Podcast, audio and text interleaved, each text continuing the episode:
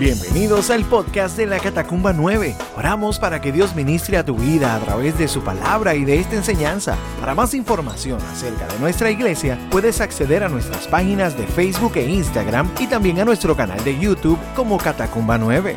Ahora vamos al mensaje. Dios te bendiga. Habríamos hablado de que vivimos en un tiempo de posverdad, un tiempo donde, donde la verdad se ha convertido en algo tan y tan relativo que la verdad está definida exclusivamente por cada persona. Yo defino mi propia verdad. Esa es la visión que se visualiza en el siglo XXI. Lo que yo crea, mi criterio es suficiente.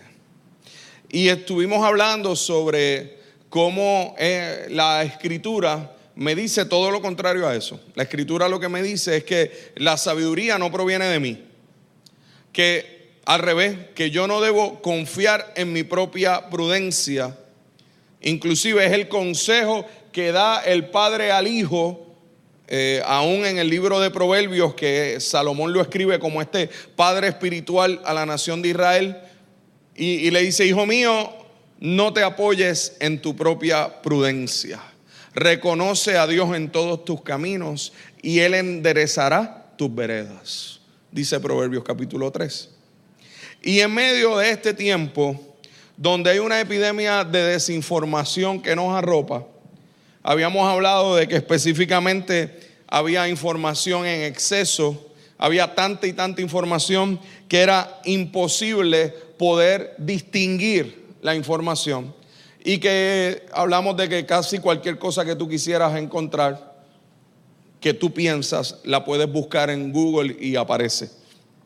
Hablamos de información bien rápida, que usualmente es la idea de que sea bien rápida, pero no necesariamente nos exponemos información que tenga credibilidad. Y hablamos de que la información de hoy en día es demasiado enfocada en el individualismo, donde yo soy el centro de todo. Eh, y todo tiene que ver conmigo, con mis sueños, no importando los demás. Eh, los demás, si alguien piensa diferente a ti, es un obstáculo. Interesante, ¿verdad? Hoy en día, si alguien viene y te confronta con algo y eres tu sensibilidad, te ofende y deja de ser tu amigo y le das un follow. Se acabó.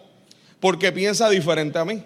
Sin embargo, es interesante que la palabra me dice que la sabiduría está en poder distinguir que muchas veces aquellos que piensan diferentes a nosotros pueden darnos mucha sabiduría y pueden bendecir nuestra vida.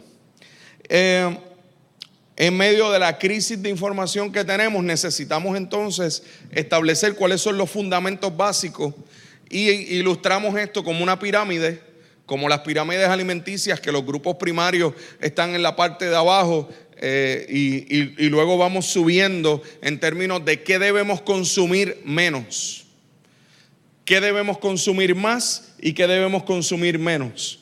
Y obviamente en el primer fundamento pusimos la palabra de Dios como aquello que tenemos que consumir más. Y quiero hacer hincapié en algo. Eh, el Evangelio de Juan, capítulo 1, verso 1, dice que en el principio la palabra existía y la palabra era Dios.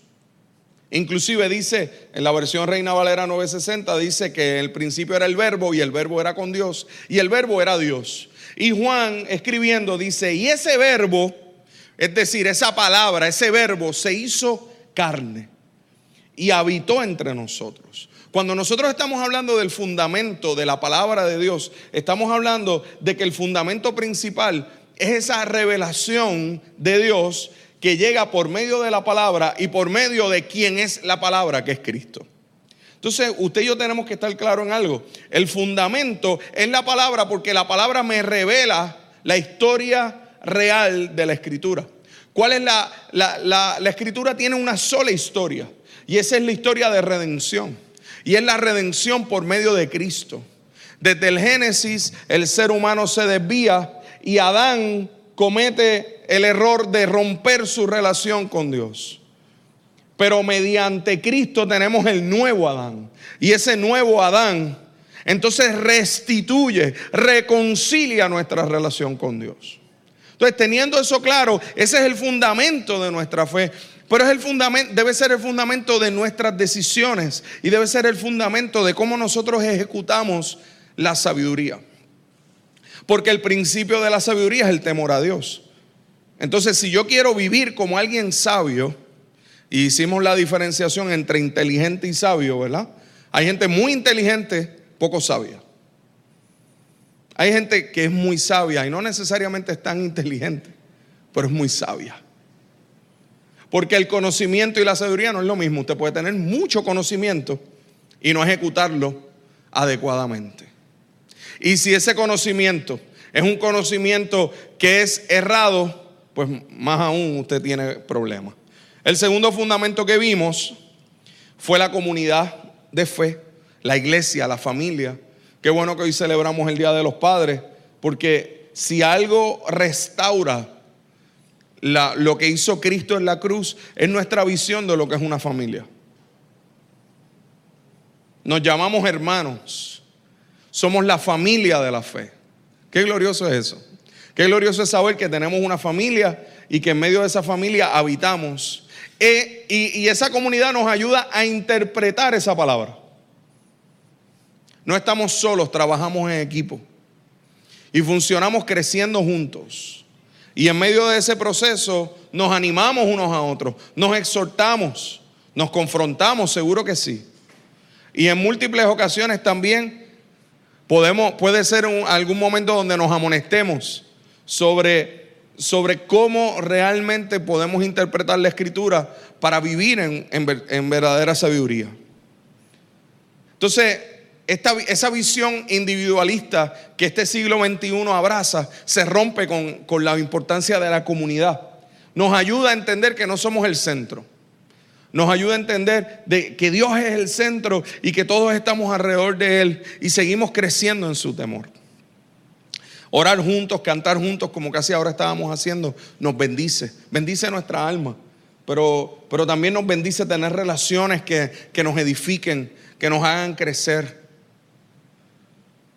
Decían en Puerto Rico antes, ¿verdad? De esas frases de dime con quién andas y te diré quién eres. ¿Se acuerda de eso? Que, mucha vigencia tiene de eh, con qué personas yo, yo me formo y crezco. Seguro que sí que tiene que, tiene que ver. Quienes están a mi alrededor eh, me ayudan a formarme. Eh, y si son gente de fe que aman mi alma y que yo y que yo amo su proceso espiritual, vamos a crecer definitivamente vamos a crecer juntos. Qué bueno es saber que somos, que somos miembros de una familia que es eterna. El fundamento número tres del que hablamos fue de la creación. Y hablamos específicamente de que lo que nos rodea nos habla de Dios. De que hay, esto no lo dije el domingo pasado, pero, pero, pero hay dos formas de mirar el mundo. Con una, como si nada tuviera que ver con Dios y la otra es como si todo tuviera que ver con Dios. Cuando usted mira el mundo, viendo como si todo tiene que ver con Él, no nos dejamos de impresionar. Cada día podemos descubrir algo. Y más nosotros que, que vivimos en un bioma tropical. Usted sabe que, que usted y yo, quizás otras personas alrededor del mundo, se levantan en la mañana y para buscar algo que tenga que ver con la creación, necesitan caminar o llegar a, o, montarse en el carro, ir a algún lugar. ¿verdad? Si usted vive en, Nueva York, en Manhattan, ahí usted se levanta en un apartamento allí, usted tiene que buscar ir al parque central o algo así para encontrar algo verde. Pero aquí usted se levanta y ya es hasta imperceptible para nosotros todo lo que tenemos alrededor que está cantando, todos los sonidos en las mañanas hay un sonido, en la tarde hay otro sonido, en la noche hay otro sonido. Usted, usted no piense que el mundo es así completo. A usted y a mí el Señor nos bendijo profundamente. Y mirar hacia alrededor y ver tantas especies. En esta franja tropical donde usted y yo vivimos es donde más especies, más biodiversidad hay en el mundo. Es el lugar que más llueve en el mundo también. Es el lugar donde más especies hay. Es el lugar donde más especies de plantas hay y especies de, fauna hay. No voy a dar la clase aquí ahora de, de biología, pero, pero todo eso nos debe impresionar. Y nos habla de diversidad. Miramos hacia alrededor y a veces la gente piensa que la palabra diversidad se, se la inventó la, la, ONU, como decía el domingo pasado. Pero la palabra diversidad está desde la creación. Dios es un, Dios un creador diverso.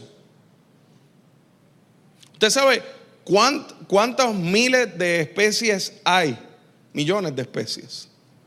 Es impresionante.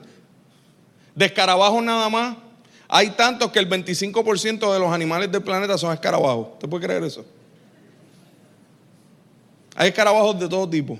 Hay bacterias de todo tipo. Es impresionante lo que nos rodea. Lo que nos muestra es que nuestra, nuestra capacidad humana se va a hacer bien imposible para determinar todo lo que hay. O sea, no hay forma de que un científico termine diciendo ya, ya conocí todo lo que hay en el mundo. No, porque el 70% del planeta es agua y en los océanos hay cosas que nunca todavía ni se han descubierto, ni ha llegado nadie hasta allá. Y, a cada rato aparece algo nuevo. Eh, en, un proyecto que yo estuve en la universidad con mis estudiantes trabajando el área de virus precisamente, era, era tan impresionante que cada vez que nuestros estudiantes los mandábamos a buscar una muestra de donde fuera, descubríamos un virus nuevo, que no, había, que no ha sido descubierto por nadie al punto que le ponían los nombres que ellos quisieran. Y los secuenciaban y secuenciaban el ADN y se enviaba a la base de datos mundial. Y esa base de datos mundial está todo el tiempo creciendo. Usted va a la base de datos y encuentra uno que se llama Catalina, ese fue uno de mis estudiantes. Otro que se llama Morocutumbo, también fue uno de mis estudiantes. Son virus. Y, y, y vamos y se hacía todo el proceso y usted, de cualquier lado, de aquí, de esta esquinita, de allí, ve y busque allá afuera, en el pedacito de ahí, virus nuevo.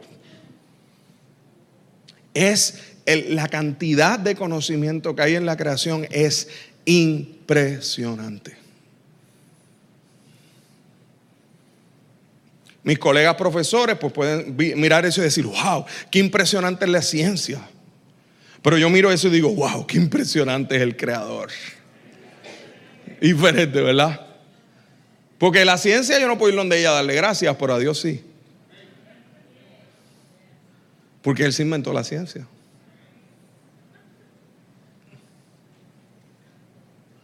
¿Sabe algo? Lo que nos rodea nos habla de un creador espectacular. Y nos hace falta. Le hace falta a usted irse a caminar desconectarse. Y en este mundo donde está todo el mundo tan conectado y a celulares y iPad y todo usted tiene que un día, mire, soltar eso. Irse a caminar.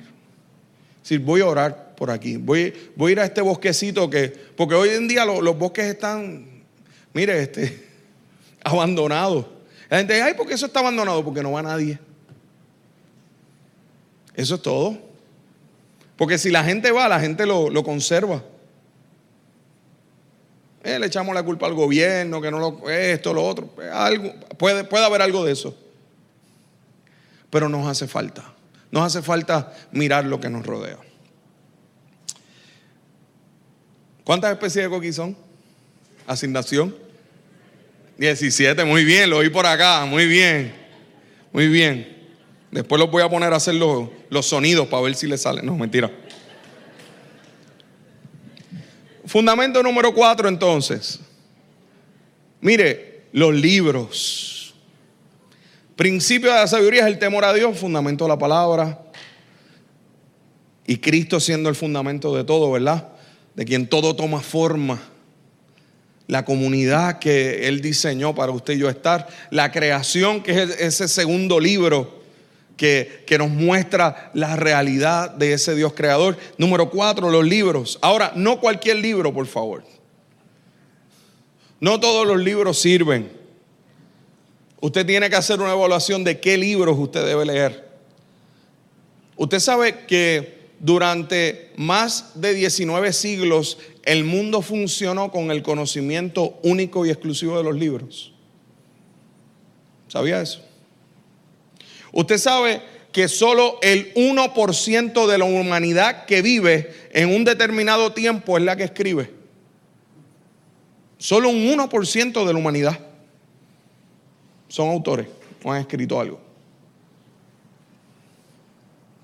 ¿Sabe qué? Que, un buen libro que usted escoja le puede ayudar a comprender la sabiduría de Dios. Definitivamente la palabra de Dios es el filtro principal me enseñaron a los 13 años cuando me regalaron mi primer libro. Me regalaron un libro en la iglesia. Yo, cuando me dieron, imagínense a un joven de 13 años que tú le regalas bicicletas, motoras, gocares, cosas así. Esos son los regalos. En la iglesia a mí me regalaron un libro. Se llamaba Desafío a Servir. Y tenía unas manos así como del autor que se llama Charles Swindle. Hoy en día todavía es pastor. Charles Swindle tiene más de 60 libros escritos. Y en un intercambio de la iglesia, mi primer intercambio de la iglesia, me regalaron ese libro. Y yo dije, ¿qué yo hago con esto? ¿Qué se supone que yo haga con esto? Y para colmo, ¿tú sabes, lo que es un regalo con asignación? Mira, me alegré tanto que me hayas tocado, tocado tú, porque quiero que leas este libro y que luego me des un resumen de lo que el Señor te ministró. Le tocó mi líder de célula, le tocó regalarme. Y yo, oye, fíjate, y yo mirando los regalos de los otros. ¿Te ha pasado eso? De los intercambios, que usted dice, oye, ¿por qué no me tocó fulano? Eh? Y recuerdo que me dijo estas palabras, pero recuerda esto, la Biblia, estos fueron a los 13 años, todavía me acuerdo, la Biblia es el bizcocho, los libros son el frosting. No mucho libro, porque mucho libro empalaga. Siempre la palabra es primero y los libros van alrededor. Pero este libro es de un autor que es un pastor, es un hombre de Dios. Y, y ¿sabe algo? El libro lo que, lo que te invita es a ver cómo la obra de Jesucristo fue servir y cómo Él nos llamó para que podamos ser servidores los unos de los otros. Ese fue el primer libro que yo leí. Y tuve que sentarme luego y explicarle y decirle. A mí me bendijo tanto eso. Porque después que terminé ese, me di cuenta de que podía leer. Me tardé. Me tardé leyendo. Tardé como tres meses en ir donde él. Porque no estaba acostumbrado. Porque en la escuela yo nunca leía nada.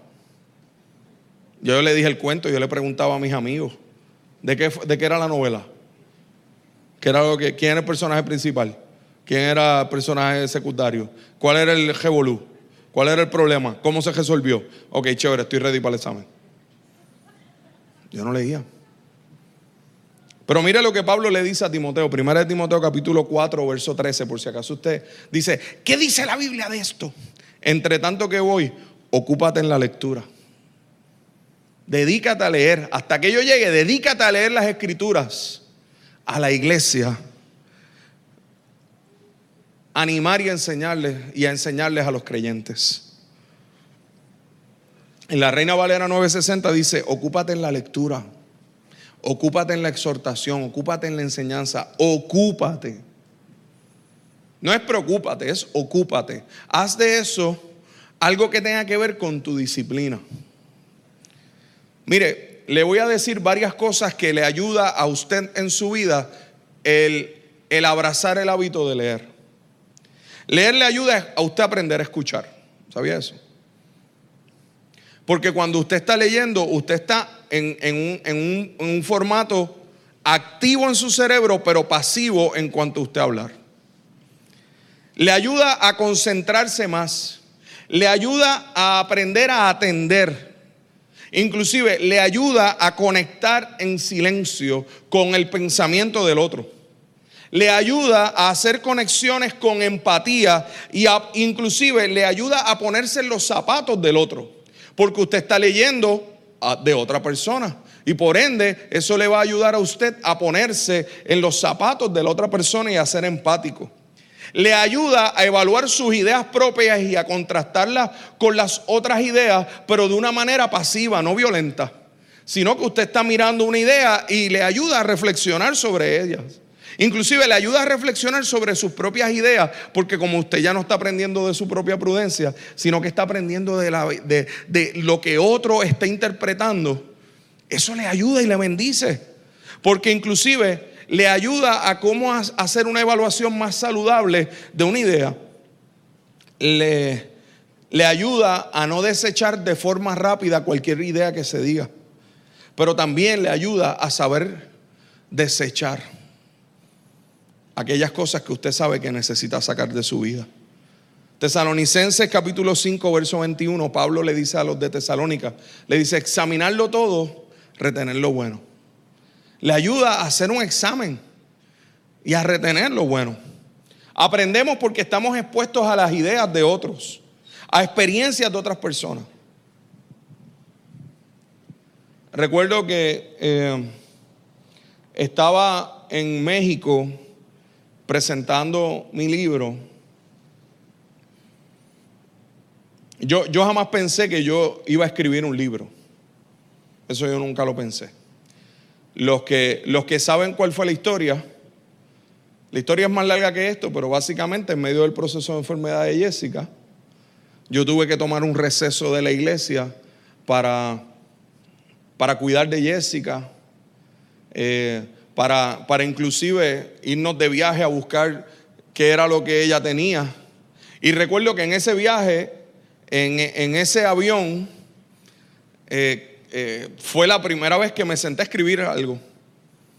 Y ahí escribí, en ese vuelo de, San Juan a Nueva York, escribí el capítulo 4 del libro. Terminó siendo el capítulo 4, que se llama Equipo de Amigos, que fue basado en el Dream Team y de la importancia de tener amigos. Eso lo escribí ahí, porque como no tenía más nada que hacer porque estaba concentrado en lo que tiene que ver con Jessica, pues a cada rato me sentaba y, escribía. ¿Por qué? Porque, porque José Luis Navajo, eh, eh, mi, amigo y hermano que todo el tiempo está escribiendo, me dijo, debes escribir. y eso como que me llegó al, eh, bueno, no tengo más nada que hacer, pues voy a escribir. Estando en México, presentando el libro, me encuentro con, no, nos llevan a cenar con unos hermanos que desde nosotros desde que comenzamos aquí en la iglesia admiramos mucho y admiramos mucho. Estos hermanos eh, son esposos, los logramos traer a Puerto Rico después de algún tiempo. Jim y Elizabeth George.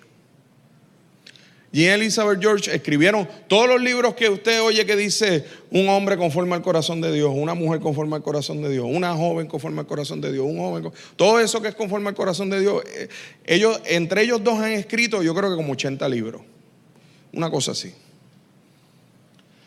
Cuando yo voy a presentar mi libro en México, en el elevador, estamos Jessica y yo, y se abre la puerta del elevador y están ellos dos. Y van a entrar, y ellos son mayores. Y entonces, en la carátula de la presentación del libro estaba mi foto y estaba la foto de ellos. Y en cuanto ella entra, ella saca la, la carátula y me ve y me dice, ¿usted me puede filmar esto? Y yo me quedé, que yo voy a filmar qué? O sea, yo, yo que le digo a Jessica, esos son Elizabeth George y Jim George. ¿Usted me puede filmar esto aquí? Porque usted es el otro que va a presentar. yo, sí. Ah, y, y él me mira y me dice, qué bueno que estás escribiendo. Y qué bueno. Y yo le dije, nosotros somos admiradores de los libros de ustedes. Su libro ha sido de bendición. Inclusive uno de los primeros libros que yo leí para el Ministerio de Hombres Discipulados fue el de Jim, de un hombre conforme al corazón de Dios. Y él me dijo, ¿tú sabes qué? Que un libro en las manos de una persona, me dijo, yo puedo decir que ese libro que tú me estás hablando tiene como 25 años de experiencia de mi vida puestas ahí. Y me dijo, qué impresionante es, ¿verdad? Que una persona se puede sentar y, adquirir el, y adquirir el conocimiento de 25 años de experiencia de una persona. Y eso me marcó. Yo dije, wow, qué impresionante. Pastor, no importa lo que usted diga, a mí no me gusta leer. Se oye bien bonito, se oye todo bien tremendo, pero a mí no me gusta leer. No me va a convencer, yo no vine un día de padre para que usted me diga que yo tengo que leer. Eso es lo peor que me puedan hacer. ¿Quién me trajo esta iglesia hoy? Para que yo me pude haber quedado y decir que era el Día de los Padres. ¿En serio que yo vine para esto? un hombre que lee y se instruye, eh, uno puede cumplir uno de los llamados más importantes que el Señor nos dejó. ¿Sabe cuál es? Ser maestro. Los padres necesitan ser maestros. Hombre que estás aquí, te quiero decir esto. Mientras más lees, más vas a poder vencer el apoyarte en ti mismo. Más vas a vencer. Porque vas a ver que primero la lectura de la palabra va a llenar tu corazón y segundo la lectura de libros que te sirvan en las etapas de tu vida. Como padre, ¿cuánto he sido bendecido por libros sobre paternidad? Escritos por hombres eh, que han pasado estas etapas de mi vida. Yo no tengo por qué enfrentarme a circunstancias que quizás puedo, puedo ser bendecido porque otros me pueden, me pueden dar herramientas. A mí se me hace difícil, empieza con los audiolibros. Hoy en día eso es una bendición. Hoy en día es que no tengo tiempo, pero tienes una hora de camino. Búscate, hay audiolibros, ponlo. Escucha. Y si escuchas y lees a la vez, te vas a acostumbrar más. Ahora, no hay nada como aprender a separar el tiempo para leer. No hay nada como eso. Te olvidas, te desconectas, te vas a, a un sitio bonito o sales a la parte de afuera de tu casa y sentarte a leer. Nos hace falta detenernos a hacer eso yo. Segunda de Timoteo capítulo 4 verso 13 dice que Pablo le dijo a Timoteo que le llevara los libros y los pergaminos. Usted puede entender esto. Esta segunda de Timoteo es la última carta que Pablo escribe antes de morir. Y él le pide a Timoteo, cuando vengas a verme, tráeme los libros, pero sobre todo los pergaminos. Mira, hermano, si Pablo, que escribió el 60% del Nuevo Testamento, necesitaba leer, usted y yo necesitamos leer. Si él en ese momento necesitaba leer, usted y yo necesitamos leer. Nos ayuda, hermano. Nos bendice, nos ayuda a detenernos. Un buen libro siempre es de bendición. Y usted se va a dar cuenta de que la satisfacción más grande es cuando usted llega a esa última página y dice, wow, lo terminé. Porque quizás hay muchos de los que están aquí que han leído muchos primeros capítulos. Era el primer capítulo, ah, el primer capítulo, dale. Y hay, y ah, mira ese libro, sí, chacho, buenísimo. Yo leí el primer capítulo.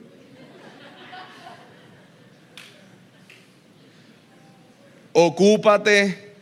Para ocuparte en la enseñanza tienes que ocuparte en educarte. Queremos sabiduría, pero no queremos esforzarnos para lograr tener esos principios de sabiduría. Usted sabe qué es lo más peligroso de esta generación, y me refiero a la generación de los que estamos vivos, es que queremos los resultados más brutales con los esfuerzos más pequeños. Queremos los mejores resultados y si no tenemos que esforzarnos, mejor todavía. Pero eso no forma carácter. A mí me enseñaron que la lectura forma carácter en mi vida porque forma una disciplina en mí. Así que no piense que a mí siempre me gustó leer, pero hoy doy gracias al Señor por aquel regalo de las navidades que pensé que era el peor regalo que se le había dado a todo el mundo allí, terminó siendo el mejor. Terminó siendo un, un libro que abrió unas puertas a mi vida. Y obviamente hay libros clásicos que es bueno que uno lea hay libros que, van a bendecirte profundamente. Eh, y, creo que, que, a eso el Señor nos llama también. Fundamento número 5. Fíjese, sigue siendo cada vez menos, ¿no? Es el fundamento de lo que tiene que ver con las artes y la belleza.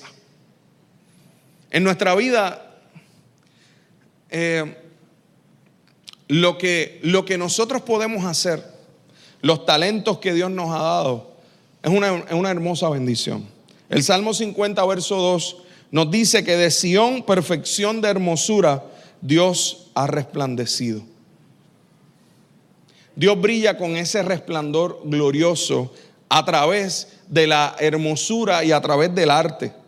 Lo que son los poemas, las metáforas, las parábolas, eh, obviamente no para exaltar la individualidad, sino para exaltar lo que nos rodea, es de mucha bendición.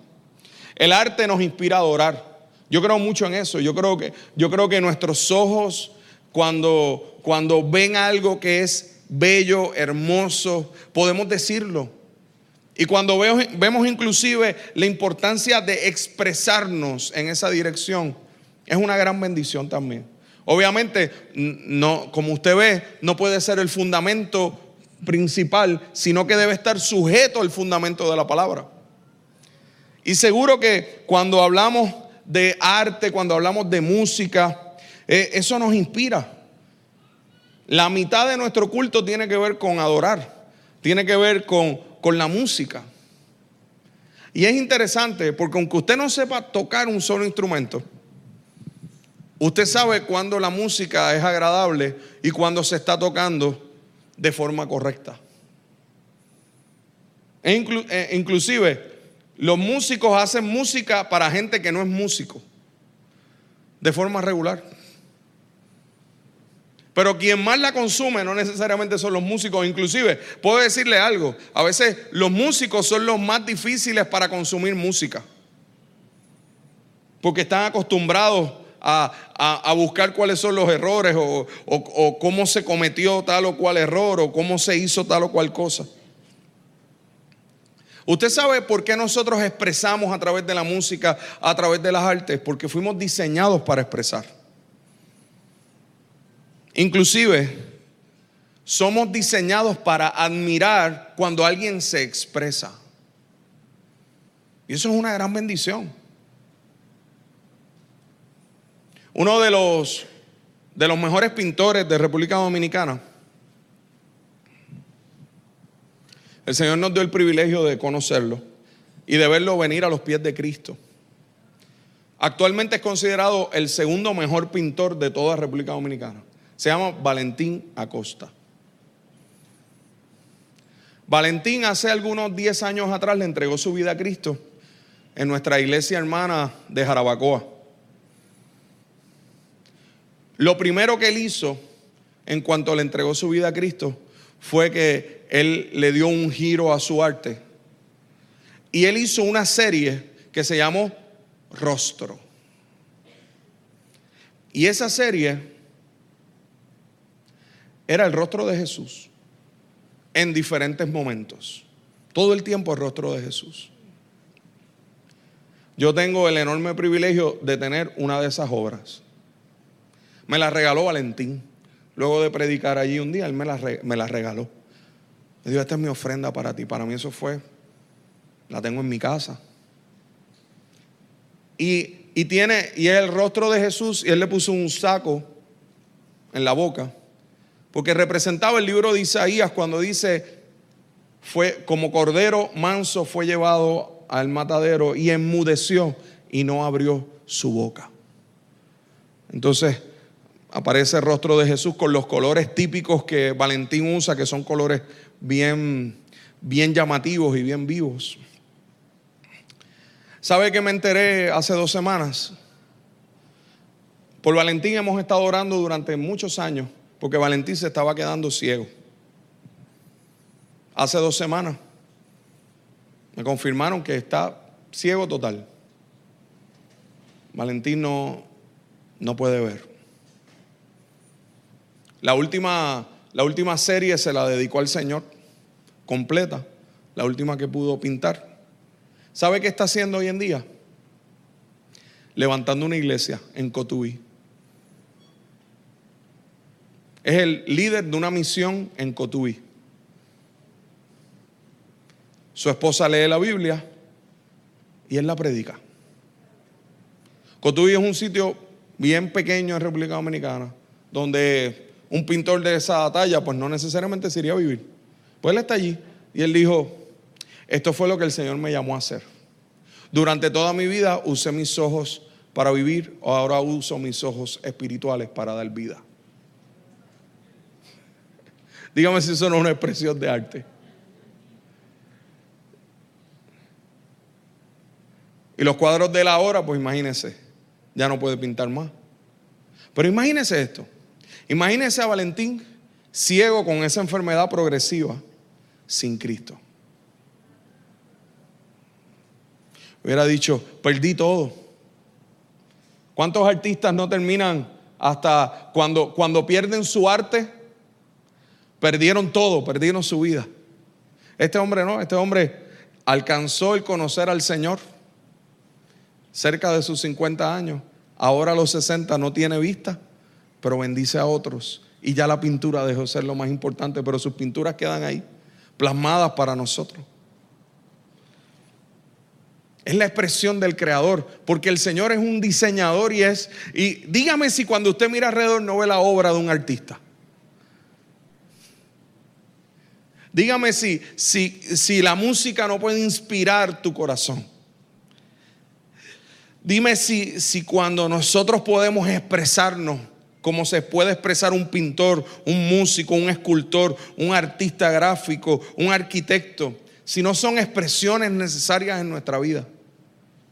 Y qué bueno que esas expresiones cuando nacen de un corazón, que lo que quiere adorar, lo que quieres adorar, entonces se expresan de una forma totalmente diferente porque están sujetos a ese primer principio.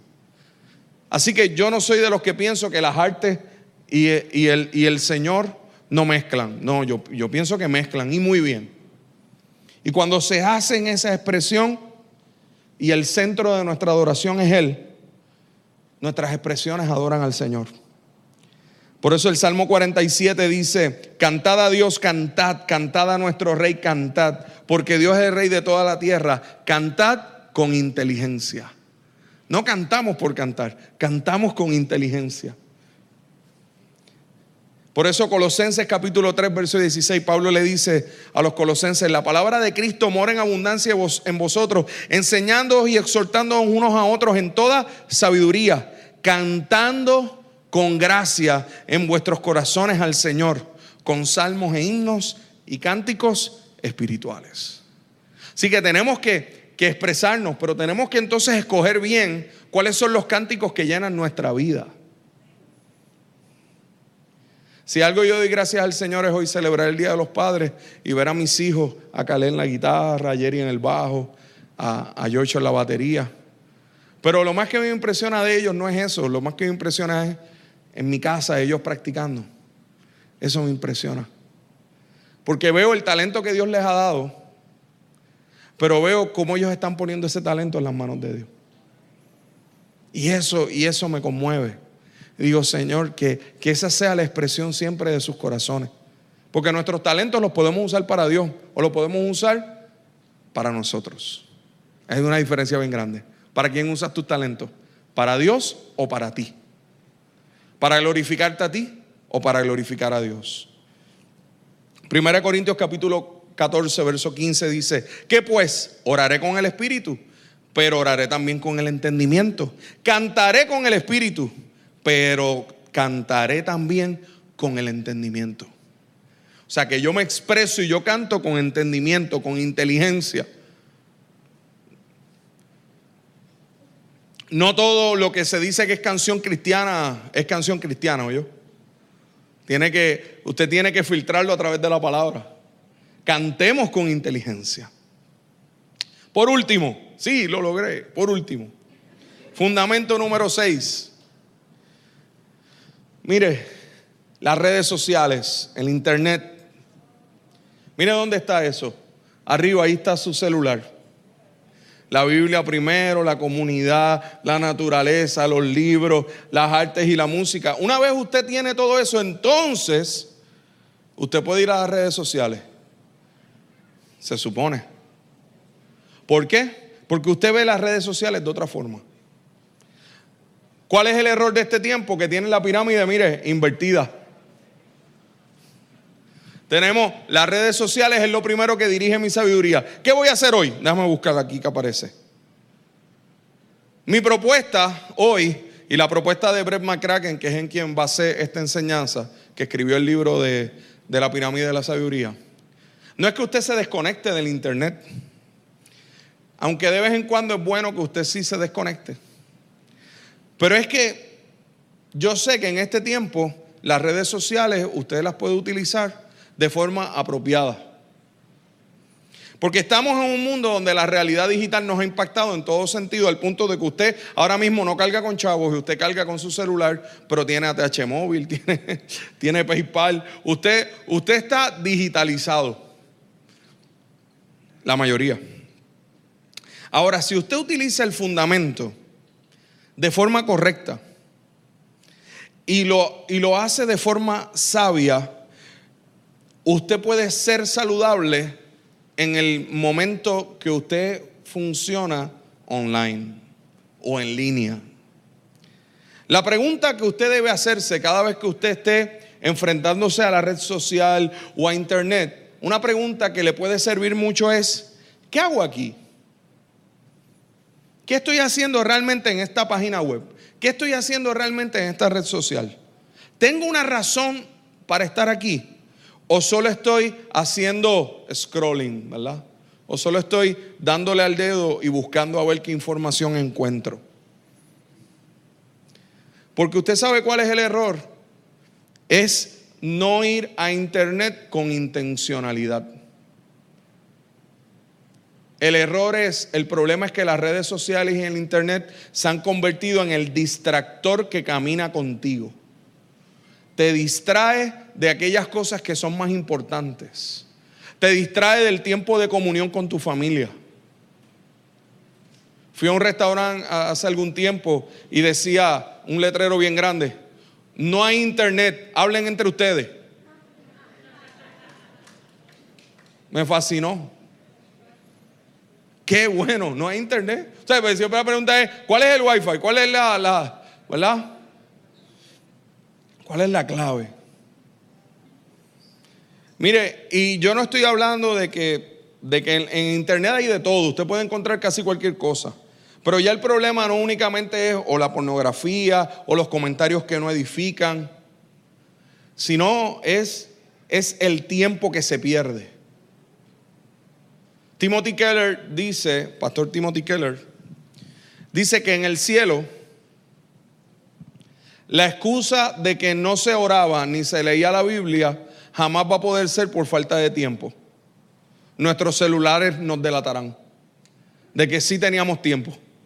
Lo que no teníamos era disciplina. No es rey, escribió Pablo a, a los Corintios.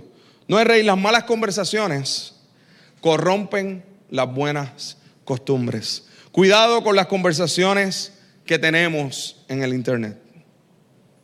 Cuidado con los comentarios que tenemos allí. Los sabios en Internet con un propósito claro y definido, no sin nada que te dirija en este proceso.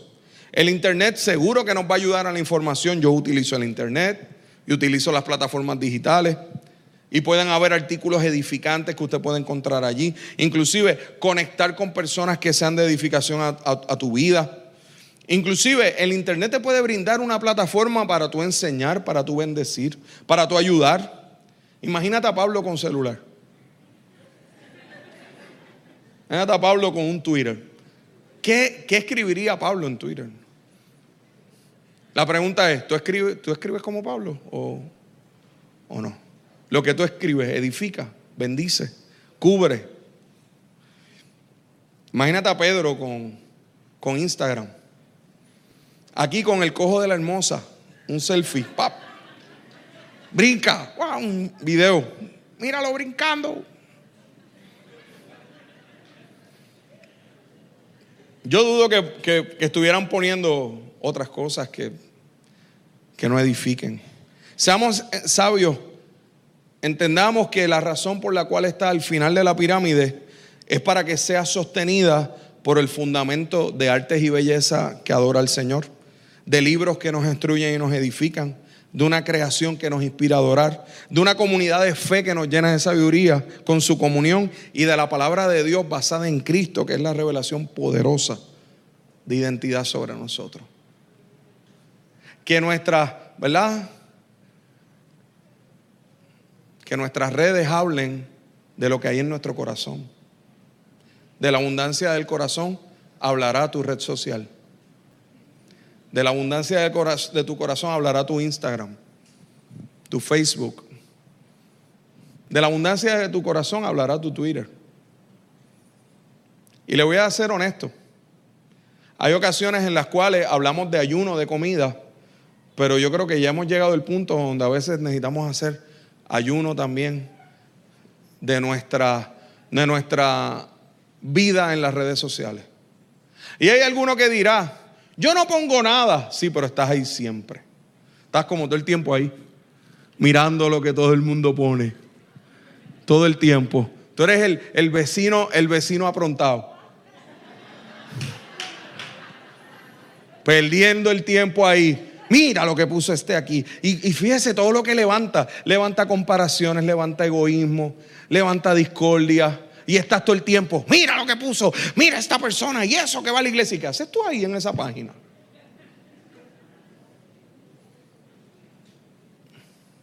Y me ama. Sí, porque es que es bien fácil hablar del otro. Cuidado. Y yo no estoy diciendo que lo está haciendo bien, probablemente lo está haciendo mal, pero tú también. El mal no se vence con el mal. El mal se vence con el bien. Seamos sabios. 1 Corintios 10, 23, y con esto voy terminando. Dice, algunos de ustedes dicen, yo soy libre de hacer lo que quiera. Claro que sí, pero no todo lo que uno quiere conviene. Ni todo fortalece la vida cristiana. Esto lo busqué en la versión TLA. La versión Reina Valera, este es el verso que dice, todo me es lícito, pero no todo me conviene. Me gustó esta versión porque dice, lo que dice esta, e, este tiempo la gente en el siglo XXI. Yo soy libre de hacer lo que quiera. Pues seguro tú eres libre de hacer lo que quieras. El Señor no te está diciendo que no. Eso es lo impresionante de nuestro Dios. Él te dice, seguro que tú eres libre de hacer lo que tú quieras, pero lo que tú hagas tiene consecuencias. O lo que no hagas. Hermanos, que nuestro fundamento sea la palabra. Que lo que le siga a la palabra sea la comunión entre nosotros, para que esa interpretación de la palabra sea la correcta. Que lo que le siga a eso sea mirar lo que nos rodea y ver al Creador en su máxima expresión. Y ver lo creado como adora al Creador. Que nos instruyamos con libros que edifican nuestra vida porque nos muestran cómo acercarnos más al Señor. Que veamos en la expresión de las artes una, una gloriosa adoración al que nos dio los talentos para expresarnos de diversas formas. Y que eso, entonces, pueda ser el fundamento de lo que hablan nuestras redes sociales en un mundo donde el centro es la persona y no Cristo. Y que entonces se muestre claramente en tu vida que lo que te rodea, que, la gente que te rodea puede ser edificada por ti. Entonces tus decisiones serán de sabiduría. Entonces tus acciones serán de sabiduría. Porque el Señor es quien, es quien da la sabiduría. Y te tengo una buena noticia y esperanza. El que tenga falta de sabiduría, que la pida a Dios. ¿Y sabes qué dice en su palabra? Que Él promete darla sin ningún tipo de reproche. Ahora te voy a decir algo. La sabiduría va a abrir tus ojos. Va a abrir tus ojos a cómo este mundo nos sacia. La sabiduría va a abrir tus ojos a cómo redimir el tiempo de forma más adecuada. Y quizás te darás cuenta cuando la sabiduría irrumpe en tu corazón que a lo que le estás dando mucho tiempo probablemente no lo merece. Quizás tienes la pirámide invertida y la tienes hace mucho tiempo así y has pensado que de esa manera vas a poder tomar decisiones sabias. ¿Sabes cuál es, qué, es lo, qué es lo más difícil de este proceso? Que probablemente estás esperando tomar decisiones sabias simplemente por venir a la iglesia, pero la pirámide está invertida. De nada sirve. Vienes a la iglesia, pero la parte de la comunión con, con la iglesia y con Dios está, está invertida está ya en quinto o sexto lugar. Y de ahí a que llegue allá, pasa demasiado tiempo. Necesitamos que, que la pirámide sea arreglada. Y la buena noticia es que el Señor es capaz de hacerlo. La buena noticia es que es que su misericordia es real. Como para que tú puedas tomar una decisión firme hoy. Es decir, Señor, me cansé de apoyarme en mi propia prudencia, Señor. Ya no quiero vivir de esta manera. Yo, yo necesito, Señor, yo necesito tu sabiduría. Y se me ha hecho tan difícil. Y vivo atrapado en todas las distracciones. Vivo atrapado en, en lo que los demás dicen y no pienso en lo que tú piensas realmente de mí. Señor, yo quiero ser sabio, yo quiero ser sabia. La palabra dice que la palabra hace sabio al sencillo, al sencillo de corazón. Que le das a un hombre sabio y se convierte en más sabio. Que una mujer sabia es la que edifica la casa. Qué bueno es saber que en el Señor hay sabiduría. Y definitivamente llegamos a Salomón. Y allí cuando el Señor le dijo, dime, ¿qué quieres? Él le dijo, Señor, yo, yo no sé entrar ni salir. Yo no sé cómo hacer esto. Y el Señor le dijo, pues pediste sabiduría. Fíjese, Salomón no dijo, dame sabiduría. Salomón dijo, yo no sé entrar ni salir. El Señor le dijo, bueno, pues tú necesitas sabiduría. Así que esa es la esperanza del Señor sobre ti hoy. Tú puedes decirle, Señor, yo no sé, yo te necesito. Yo te necesito y, necesito tu sabiduría. Si eso está en tu corazón, ponte de pie conmigo y vamos a orar.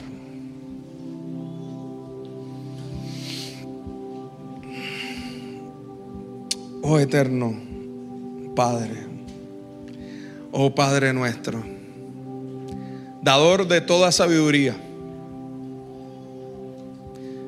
creador de todo, dador de dones y talentos para poder expresarnos. Señor, que el fundamento de nuestra vida seas tú, sea tu revelación por medio de Cristo. Señor, es, esa esperanza la que nos brinda sabiduría.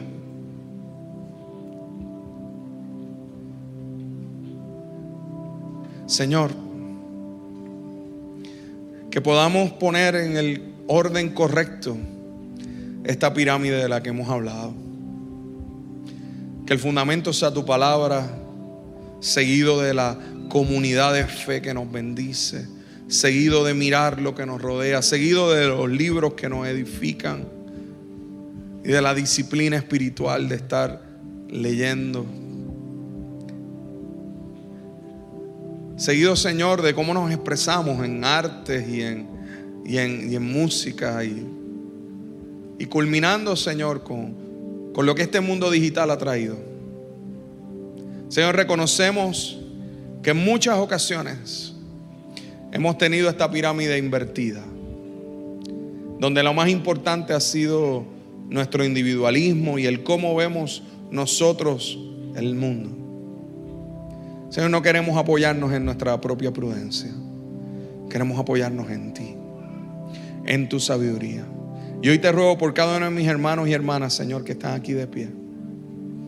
Te ruego, Dios mío, que, que les llenes de sabiduría en sus decisiones. Que aquellos, Señor, que, quizás tienen esa pirámide invertida hoy, hoy puedan, hoy puedan ver cómo tú comienzas a enderezar.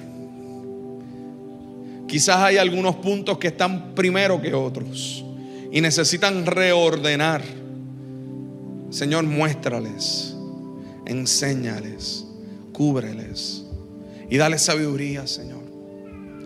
Dale sabiduría para vivir en ti y para abrazar en este tiempo, Señor, tu sabiduría en medio de tanta desinformación. en medio de tanto exceso de información. Enséñanos, Señor. Enséñanos a vivir cada día conociéndote. A vivir cada día anhelando tu palabra. Anhelando cada día que enderecen nuestros pasos. Señor, que las distracciones de este tiempo no nos alejen de, de la comunión que necesitamos tener primero contigo, Jesús, con tu palabra, con tu comunidad, con nuestros hermanos y con lo que nos rodea. Oh Señor, te adoramos, te agradecemos por tu palabra. Señor, reconocemos que esto no es en nuestras fuerzas, pero sí que necesitamos esforzarnos. Gracias Padre porque tu Espíritu es quien produce en nosotros el querer como el hacer por tu buena voluntad. Así que te ruego que por medio de tu Espíritu Santo, Señor, el querer, e-, ese querer, que e-, esa área que queremos que sea transformada, se convierta en un hacer por tu voluntad. Señor, confiamos en tu misericordia y tu perdón y en tu gracia, pero nos esforzamos también en esa gracia que es en Cristo Jesús. Así que Señor, el lugar de transformación es, el lugar donde se encuentra tu misericordia con nuestro esfuerzo. Así que Señor, pondremos de nuestra parte, porque sabemos que tú vas a poner la tuya. Gracias Señor, gracias Señor, gracias Señor. Y te ruego que aquellos de mis hermanos y hermanas que hoy salen de aquí con un deseo renovado de comenzar cambios, que esos cambios sean orquestados, dirigidos y afirmados por ti en sus corazones. No necesitamos cambios gigantescos, necesitamos cambios que sean permanentes y que tu Espíritu Santo selle esos cambios para ser transformados y vivir en mayor sabiduría. Para mirar hacia atrás y mirar con satisfacción de que tu sabiduría tu misericordia y tu gracia nos ha traído hasta aquí. Te honramos, papá. Te honramos hoy y te agradecemos. En el nombre de Jesús. Amén. Esperamos que Dios haya ministrado a tu corazón a través de este mensaje. Para más información acerca de nuestra iglesia puedes acceder a nuestras páginas en Facebook e Instagram y también a nuestro canal de YouTube Catacumba 9. Gracias por estar con nosotros. Será hasta la próxima semana. Dios te bendiga.